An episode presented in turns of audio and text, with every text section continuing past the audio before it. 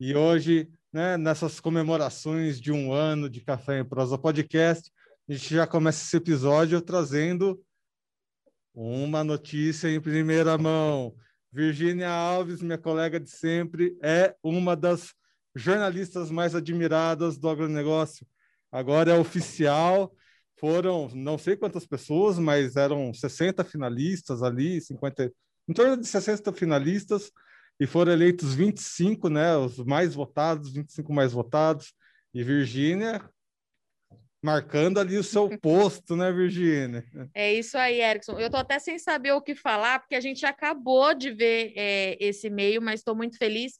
Obrigada para todo mundo que acompanha o Café em Prosa, que acompanha nosso material de cafeicultura aqui que eu faço todos os dias no Notícias Agrícolas. E é isso, eu realmente estou sem, sem saber o que falar. Bom, até esse momento do, da data dessa gravação, não sabe eles divulgaram os jornalistas de antemão. Uhum. Mas o, do, o Café em Prosa estava concorrendo entre os podcasts mais admirados. A gente ainda está na expectativa aí, até sair esse podcast ao ar, a gente já vai estar tá sabendo se a gente foi eleito entre os três mais admirados, mas a gente ficou entre os cinco mais, cinco ou seis mais admirados, não me lembro exatamente da votação, mas a gente já está lá, já estamos lá bom. também. e a gente agradece, graças a quem, né? Graças a né? toda a nossa equipe de gravação, né? a Virgínia, toda a nossa produção, marketing, e claro, né, a gente deve muito ao à cafeicultura, né, a, ao pessoal que abraçou a gente, e é um pouquinho sobre isso, né, sobre como essa cafeicultura fervilhante, né, os cafés especiais fervilhantes acabam, né, uh, acabam incentivando jovens, né, jovens ou profissionais a entrarem nesse mundo do agronegócio da cafeicultura, e é exatamente sobre isso que a gente vai a gente trouxe duas pessoas, né, bem especiais para esse episódio, né, Virgínia? É isso mesmo, e eu, como sempre, eu fico muito feliz quando a gente traz mulheres que representam a cafeicultura aqui para o podcast. Mas então eu vou apresentar as meninas, né? Elas já estão aqui com a gente. Estou com a Ana Elisa Costa e também com a Camila Campolina. As duas são, são fundadoras do Café Ana K. Sejam bem-vindas aqui ao Café em Prosa, meninas. Obrigada, Obrigada, pessoal. Vamos lá, Erickson. Vamos lá. Bom, vamos contar primeiro um pouquinho da história. A gente pode começar com a Camila. Camila, conta um pouquinho da história aí do Anacá. Ai, gente, primeiro, obrigada pela oportunidade, né? A gente se sente privilegiada de estar aqui compartilhando com vocês um pouquinho da história da Anacá. E eu e a Ana fundamos a marca no final de 2020, né? Fruto da pandemia, que fez a gente refletir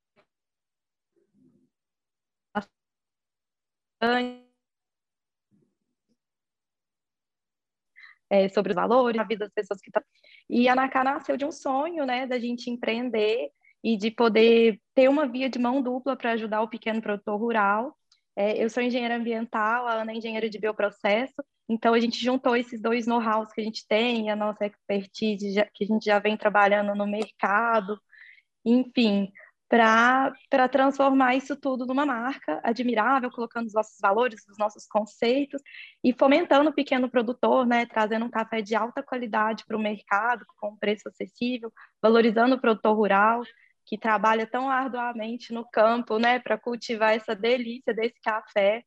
Então é isso, a Nacá nasceu é, para levar um pouco de leveza, um pouco de sabor, de aroma para a vida das pessoas e, ao mesmo tempo, aproximar o pequeno produtor dos consumidores. Camila, deixa eu te falar uma coisa que eu fiquei muito feliz. Você é mineira de Pará de Minas?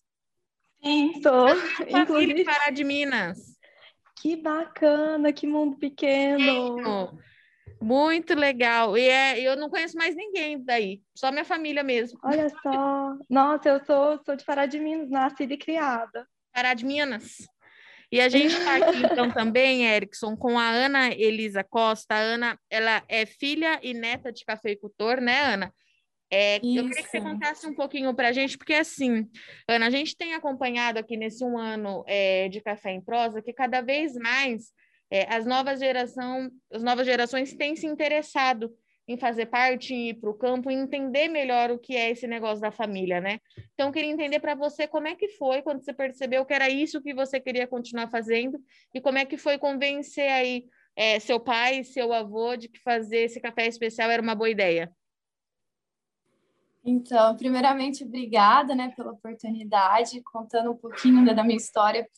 Café começou até um pouco antes do meu avô. Meu avô, ele teve muitos filhos ali no, no sul de Minas Gerais, foram 19 no total.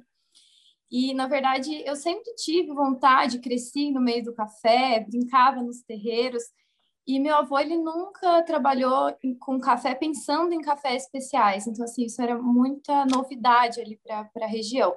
Ele sempre trabalhou com quantidade, commodity e sempre muito atrelado à, à cooperativa da região.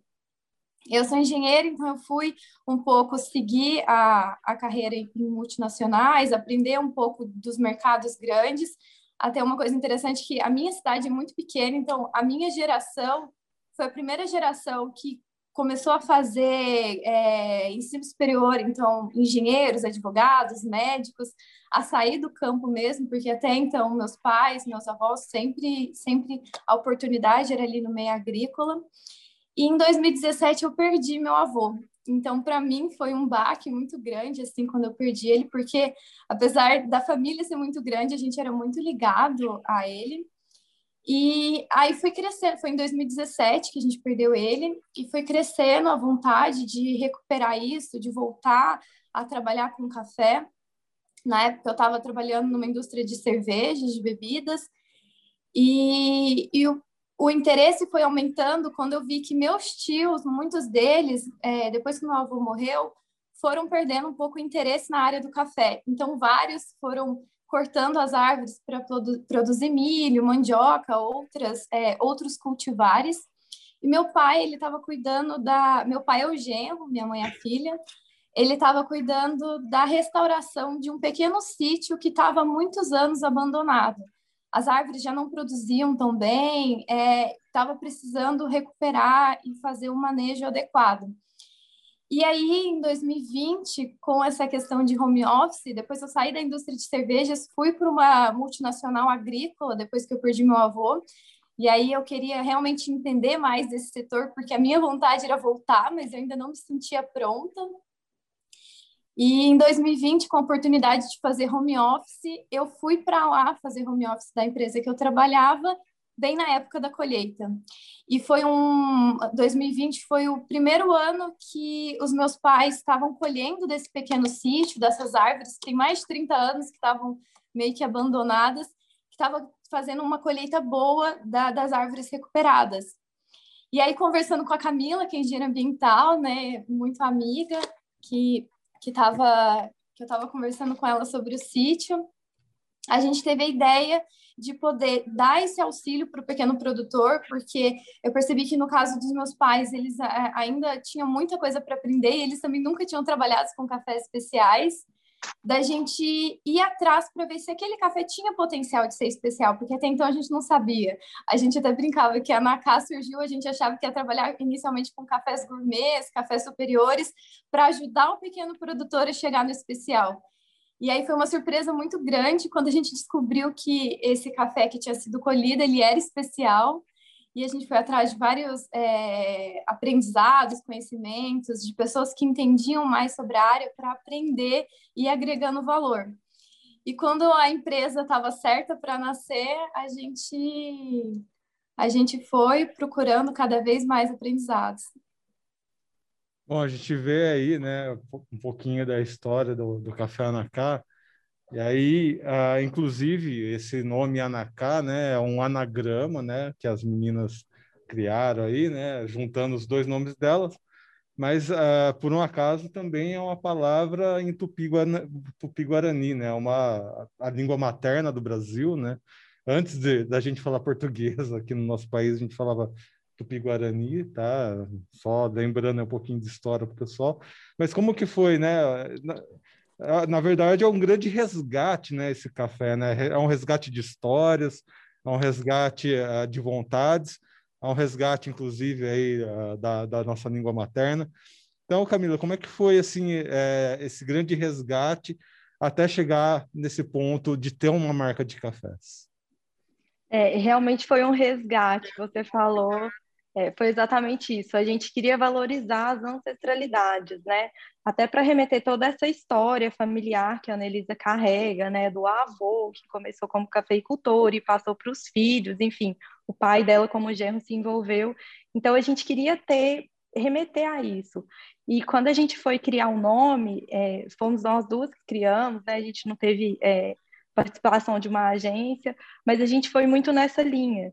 A gente começou a pesquisar no dicionário Tupi-Guarani, porque é uma coisa que remete ao Brasil, à ancestralidade, é, casa um pouco com a, com a, questão indígena, que remete à questão ambiental, que a gente valoriza muito na nossa marca. Então, a gente foi nessa linha de pesquisar dentro do Tupi-Guarani as oportunidades que a gente tinha. E quando a gente juntou o nosso nome, né, Ana e Camila, deu Ana K, e a gente foi ver qual era o significado disso, a gente viu que, a, apesar da palavra Anacan em Tupi-Guarani significar dança, que é uma coisa que traz leveza, que traz movimento, e é muito do que a gente transparece na marca, também é o nome dessa arara da fauna brasileira, que vive na floresta amazônica, então, casou muito bem, porque a arara ela traz nas suas cores, né, na sua pelugem, a representatividade da lavoura de café com as cores, né, o vermelho dos grãos, o verde das folhas, é, o tronco né, das árvores espelhado no, no, no amarronzado do bico e, e do roxinho dela, e, e, traz toda essa questão da valorização né, do meio ambiente, da sustentabilidade, que é algo que a gente preza muito na nossa marca, inclusive incentivando os pequenos produtores, apoiando ele na regulamentação ambiental das propriedades, das atividades, né? Então, é, foi algo que casou muito bem. É, tudo foi, foi, foi se, se encaixando, né, durante a criação da marca. É, eu vou falar para você, eu cheguei a a, até a marca, até a Anaká, pelo Instagram, eu até conversei com as meninas antes contando isso, é, e a cara do café de vocês, a embalagem, foi o que mais me chamou a atenção. Eu gosto muito quando a gente encontra é, esses. E no setor de cafés especiais, o Erickson vai concordar comigo, tem muito disso, é, dessas. É, desse logo, dessa imagem que acaba representando, chama muita atenção, é muito representativo. É, e eu queria saber o seguinte: a gente fala muito sobre uma, uma agricultura é, sustentável e produzir cafés é, sustentável é um assunto que está muito em pauta no momento. Inclusive, a gente fez um outro episódio há umas semanas atrás com o C falando sobre isso, que a gente precisa ampliar essa imagem de uma cafeicultura sustentável é, com os mercados externos que a gente tem, né? Eu queria entender de vocês o seguinte: são, quais são as dificuldades que a gente tem, se existem alguma se tem alguma dificuldade para a gente fazer esse café sustentável e como é que vocês conseguiram achar o ponto exato para ter é, o, o, o café Anacá? É, eu acho que são vários pontos, né, assim, para considerar um café sustentável.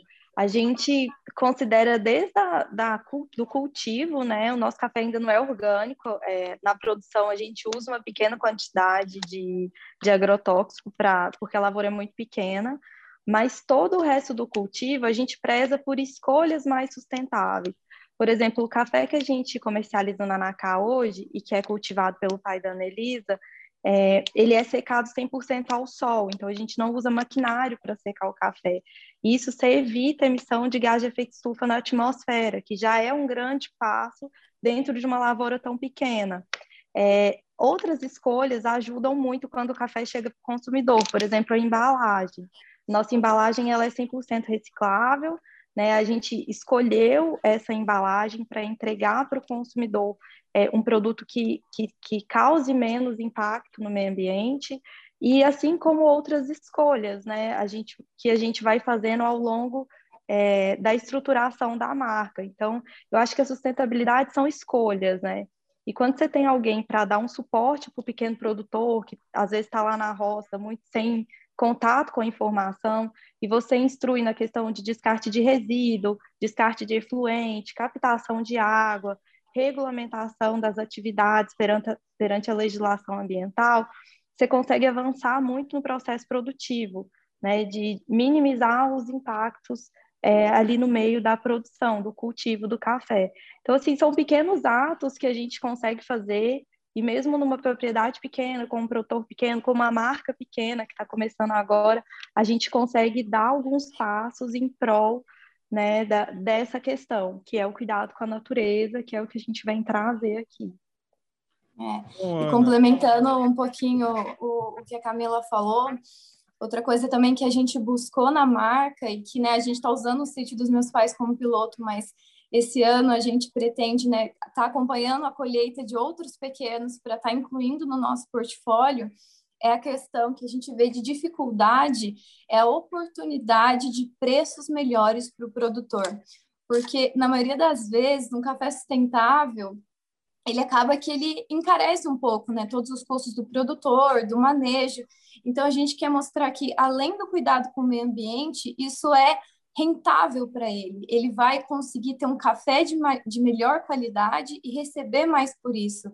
Então, a gente está tentando trazer esses benefícios para ele, de conseguir remunerar ele também a um preço por todo o esforço de fazer um café especial.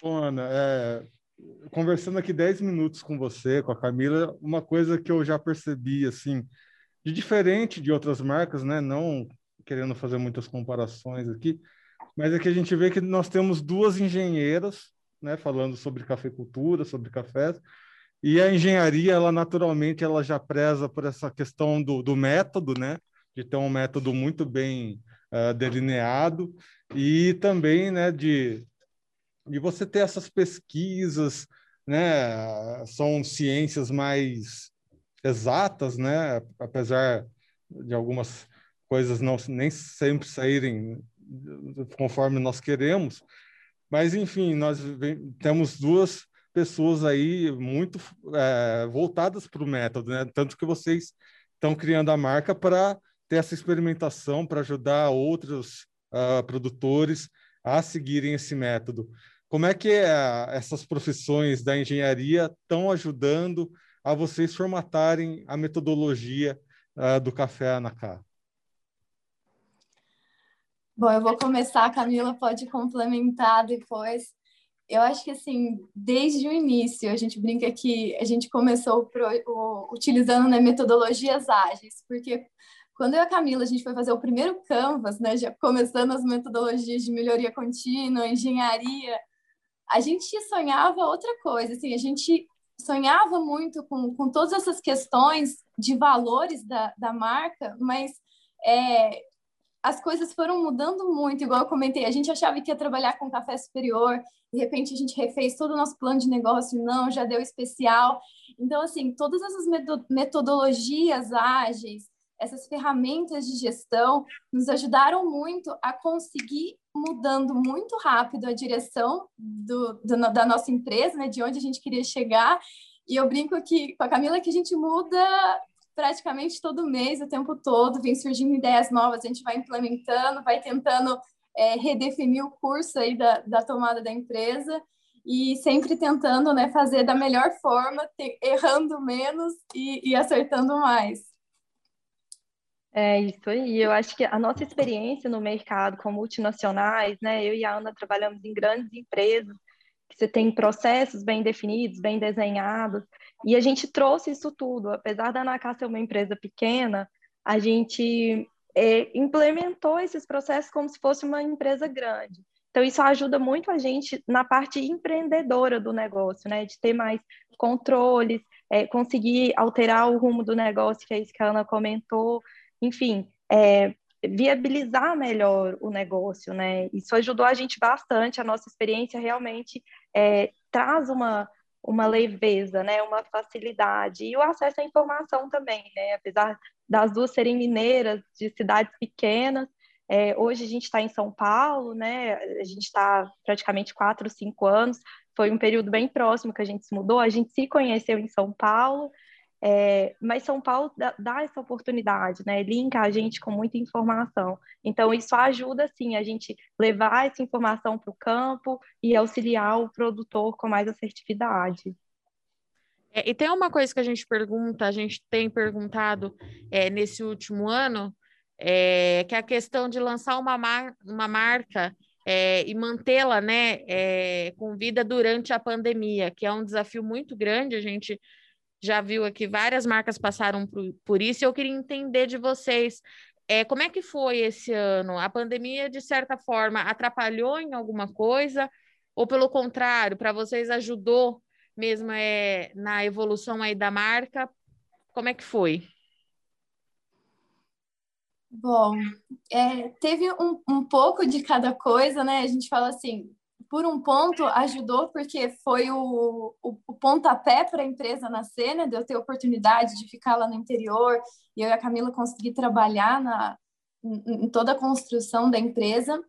Mas um, um dos, dos pilares que a gente tinha pensado e focado no nosso, no nosso café era trazer o café para São Paulo, para as cafeterias, para as padarias, a gente fala para os clientes, pessoas jurídicas, né?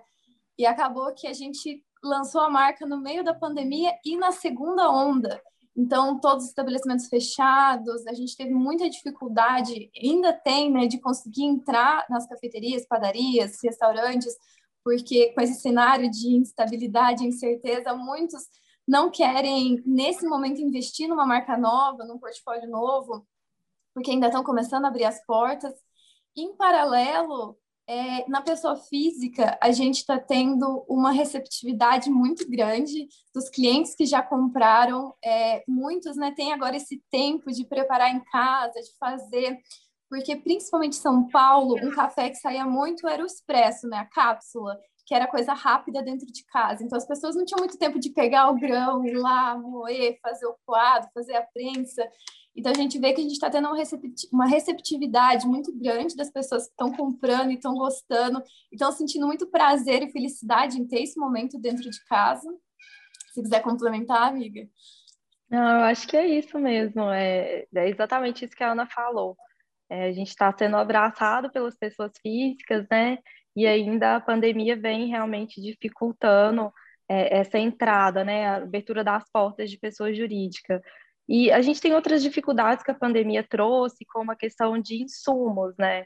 É, os valores subiram muito de embalagem, é, de válvula, de sacola, adesivo, enfim, é, de tudo que a gente precisa para colocar o café, né, embalar e entregar para os clientes é, a gente teve uma falta grande durante um bom período no mercado desses insumos e os preços aumentaram bastante. Então, assim, é, o empreendedor tem que rebolar mesmo para conseguir manter. A gente já chegando nos nossos finalmente do episódio, gostaria que vocês explicassem um pouquinho uh, sobre os cafés de vocês, né? As percepções sensoriais, as pontuações, como é que vocês estão trabalhando o portfólio de cafés aí? Da Ana K? Bom, eu vou começar, depois, amiga, se me complementa.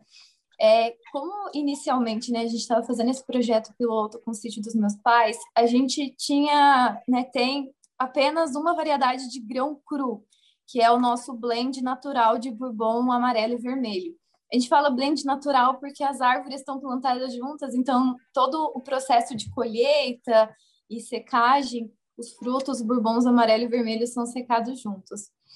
E aí a gente pensou numa maneira de inovar e trazer uma, um produto diferente para o consumidor, porque a gente sabe que o café tudo influencia no sabor da bebida, desde né, do, da variedade da planta que você está colhendo, como ela foi secada, até o processo de torra, o método que prepara.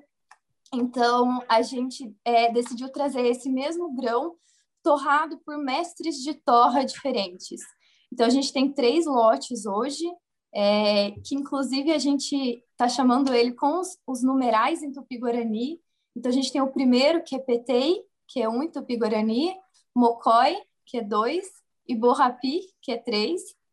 Então, todos são o mesmo grão torrado por mestres de torra diferentes. E aí, amiga, se quiser contar um pouquinho sobre cada um?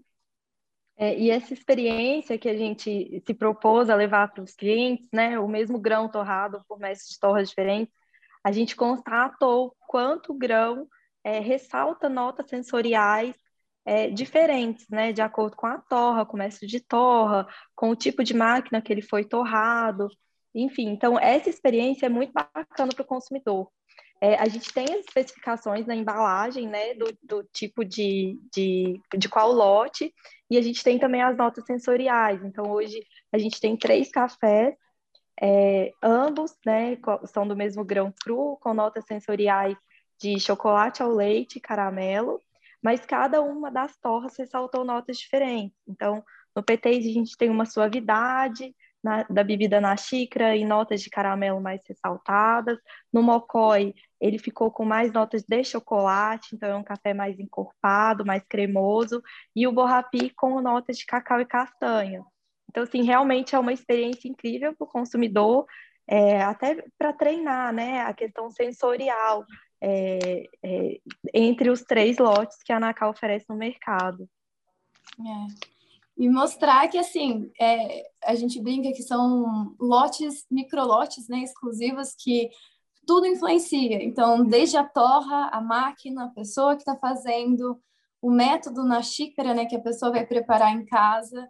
Então, a gente viu que isso era até uma oportunidade que não, não via outras marcas explorando isso, né, trazendo, porque geralmente tem o, uma torrefação só, né, a gente falou assim, e se a gente torrar com pessoas diferentes, né? O que, que a gente, o que, que a gente descobre? Porque eu e a Camila a gente não conhecia de torra, né? Então a gente foi atrás de pessoas que entendiam e ver qual que trazia, um... porque hoje não tem assim qual é o melhor café, né? Cada pessoa tem um paladar. Tem gente que gosta de mais ácido, tem gente que gosta de mais suave, outros gostam de mais encorpado. Então a gente quis trazer isso e deixar o consumidor escolher qual que ele acha melhor, qual que ele prefere. É isso aí, então. Nós estivemos aqui hoje com a Ana Elisa Costa e com a Camila Campolina. Meninas, muito obrigada por terem essa disponibilidade em falar com Café e Prosa, por trazer a Ana Cá, apresentar a Ana Cá aqui para gente. Sejam sempre muito bem-vindas e boa sorte aí no próximo ano.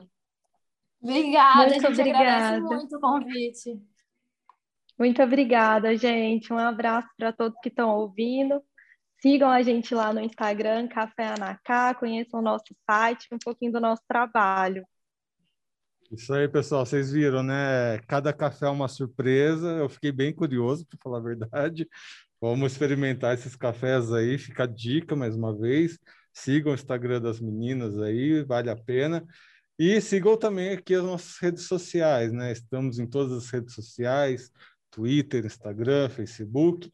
E você que nos acompanha aqui no YouTube, vale sempre lembrar, né? A gente tem as duas opções, né? Se você está com uma internet boa, uma internet legal no seu escritório, você tem essa opção de ver a gente aqui no nosso estúdio, né, de gravação. Aí você vê também a imagem dos nossos entrevistados. Agora, se você está com uma internet não tão boa, está na lavoura ou está numa estrada, né, a caminho do trabalho, baixa o podcast, né, uh, no, pelo nosso próprio site aqui do Notícias Agrícolas ou no Spotify ou em algum outro uh, servidor aí de, de podcasts, a gente está em todos também. Você baixa ali o podcast e vai escutando aí a caminho do trabalho, um momento mais tranquilo de rela para relaxar tal. É bem bacana mesmo, a gente traz essas duas opções.